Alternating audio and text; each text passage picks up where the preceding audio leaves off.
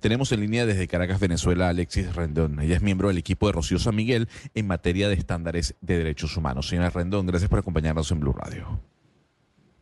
Buenas tardes, muchas gracias por la invitación y saludo a todas las personas que nos ven. Señora Rendón, eh, lo que uno puede saber es que hasta el momento Rocío San Miguel no ha tenido comunicación con su equipo de defensa, no ha tenido comunicación con sus familiares más allá de quienes habían estado dentro de la audiencia que se dio en horas de la noche eh, sin su equipo de abogados. ¿Cuál es la fe de vida que ustedes tienen de Rocío San Miguel en estos momentos desde el helicoide en donde se encuentra ella supuestamente detenida? Bueno, pues la única fe de vida que tenemos hasta el momento es que sus familiares cuando compartieron la audiencia de presentación eh, la vieron y estuvieron unos, segundos con ella, pero nosotros no hemos podido constatar, ni sus abogados, eh, cuál es la situación, no solamente física, sino emocional y psicoemocional de Rocío San Miguel. El alto comisionado de Naciones Unidas acaba de enviar un tuit este, donde dice que dan por, que toman nota del sitio de reclusión de Rocío San Miguel y que lo han constatado, por lo que nosotros justamente hoy tenemos en unos momentos una reunión con la oficina del alto comisionado en Venezuela para ver si ellos realmente pudieron hacer eh, la visita al helicoide y hablar y ver a Rocío y poder constatar, como lo explica este tuit, que ella realmente se encuentra allí y que realmente está en condiciones eh, de salud y física em, de, buenas, digamos. Señora Rendón, eh, se sabe que Rocío en las áreas de seguridad, de estrategia, es una de las personas pues, más experimentadas eh, sobre el tema en Venezuela, pero quisiera que nos explique por qué para la dictadura ella puede ser una, una pieza valiosa o una amenaza para ellos, digamos, por qué la dictadura le, le da tanto valor a Rocío para los que de pronto no conocemos bien bien lo que está sucediendo en el día a día. Bueno, como saben, en Venezuela estamos en una situación de autoritarismo, un, gobierno eh, autoritario y el ámbito militar siempre ha sido no solamente parte de la hegemonía del Estado, sino que ha sido muy controlado. En este sentido, eh, Rocío San Miguel, eh, y aquí me quiero referir es una persona de altísimo perfil, de gran prestigio, una conocedora del tema del ámbito militar, pero además una persona que ha escrito libros de derechos humanos y justicia militar, eh, es, un analista y hace un monitoreo muy acucioso y además muy riguroso de la situación eh, militar en el país, siempre acompañada de estándares en materia de derechos humanos y siempre apegada a la normativa interna. Por lo que Rocío San Miguel ha sido un referente, una figura muy importante dentro y fuera del país, siempre es una persona citada, convocada, es una referencia en el área, por lo que a nivel mundial es siempre la persona que, que, que buscan para que dé información sobre la situación interna en materia militar. Y en este sentido, Perdón. No, no, no, e, es que yo quiero aprovechar eso que usted está diciendo de, de, esa biografía pequeña que hace sobre el trabajo de Rocío San Miguel para trasladar lo que dijo el fiscal general de la Nación eh, el, día de ayer. Y yo quisiera que usted enumere punto por punto, si se puede en el menor tiempo posible, eh, las mentiras que, habrá, que, había, que, que dijo el fiscal el día de ayer sobre eh, su equipo de abogados, sobre sus derechos que fueron respetados, porque lo que se vio ayer en rueda de prensa fue un fiscal que dijo que había una guerra en contra de Venezuela y que todos los derechos se le habían respetado. Sí, en primer lugar yo quiero hacer varias puntualizaciones sobre la rueda de prensa del fiscal general. Él insiste en que no hubo una desaparición forzada y sí la hubo. Eh, Rocío San Miguel fue detenida en el Aeropuerto Internacional de Maiquetí el viernes a las 5 de la mañana y fue hasta el día sábado en la noche donde él, él a través de vía tweet dice que Rocío está retenida. Sin embargo, no se pudo constatar que realmente eso eh, fuera cierto, no se sabía de su sitio de reclusión, no se sabía cuáles eran los funcionarios que tenían la custodia de Rocío. No se sabía su condición física y de salud, tampoco los cargos por los que se le imputaban, es decir, estaba en un absoluto estado de incomunicación. Por lo que un tuit no es la manera de decir que una persona no se encuentra en, desaparición forzosa en base a los estándares que dice, eh, lo que se dice es la desaparición forzosa. Él mismo no dijo dónde estaba ella recluida. Por lo que incluso el mismo día lunes, abogados y mi persona y un grupo de personas defensoras de derechos humanos, nos, dirigimos a los diferentes sitios de detención en Caracas, incluyendo la sede del DIGESIN, incluyendo el helicoide y Plaza Venezuela, y allí nos dijeron que ni ella ni su familia se encontraban. Recordar que Rocío Santimiguel no solamente fue la que estuvo en desaparición forzada, sino que su hija, sus dos hermanos y sus dos parejas también lo estuvieron y ni siquiera en ellos el, fiscal general se refirió ni dio referencias de que estaban, eh, digamos, de que sabían que había una detención con ellos. Así que esa es parte de las cosas que dijo. Lo otro es que Rocío San Miguel no fue presentada a las 48 horas correspondientes con la normativa nacional. Rocío San Miguel al día de hoy, 12 de mediodía, hora Caracas, eh, no ha tenido contacto con sus abogados. Ella fue presentada en un tribunal que ni siquiera fue en los tribunales del país, sino que se instaló en el sitio de reclusión donde se encontraba, que era la sede del DIGESIN y allí tuvo una audiencia donde el abogado que había metido un habeas corpus el lunes en la mañana, que había solicitado verla en cualquier lugar donde se encontrara y por supuesto saber de que estaba con vida y de que, de que estaban eh, eh, en custodia del Estado, no fue convocado estuvieron hasta las 8 de la noche en los tribunales y ellos no fueron convocados a esta audiencia, por lo que Rocío tuvo que ser conminada y obligada a aceptar la defensa pública. Sí, señora eh, eh, como usted nos decía, eh, Rocío San Miguel fue detenida junto a cinco eh, miembros de su familia, entre esos su hija, sus hermanos. Finalmente cuatro de ellos los liberan. Una de su expareja, tengo entendido que sigue en este momento en la cárcel.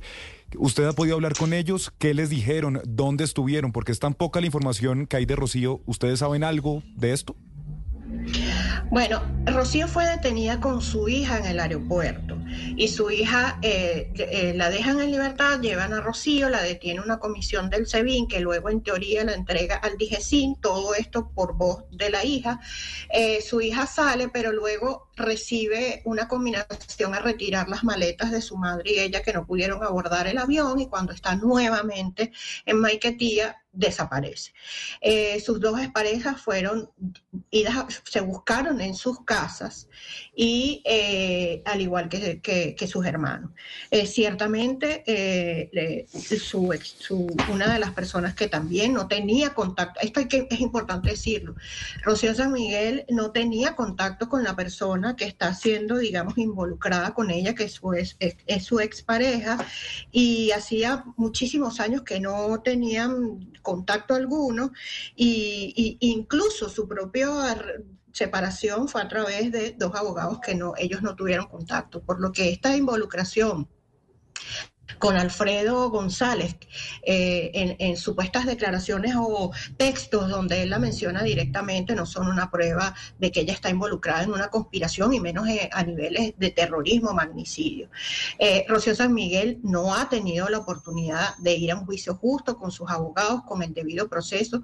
Hoy el tuit del alto comisionado dice que debe garantizarse el debido proceso que no se ha cumplido y ella es inocente hasta que se demuestre lo contrario.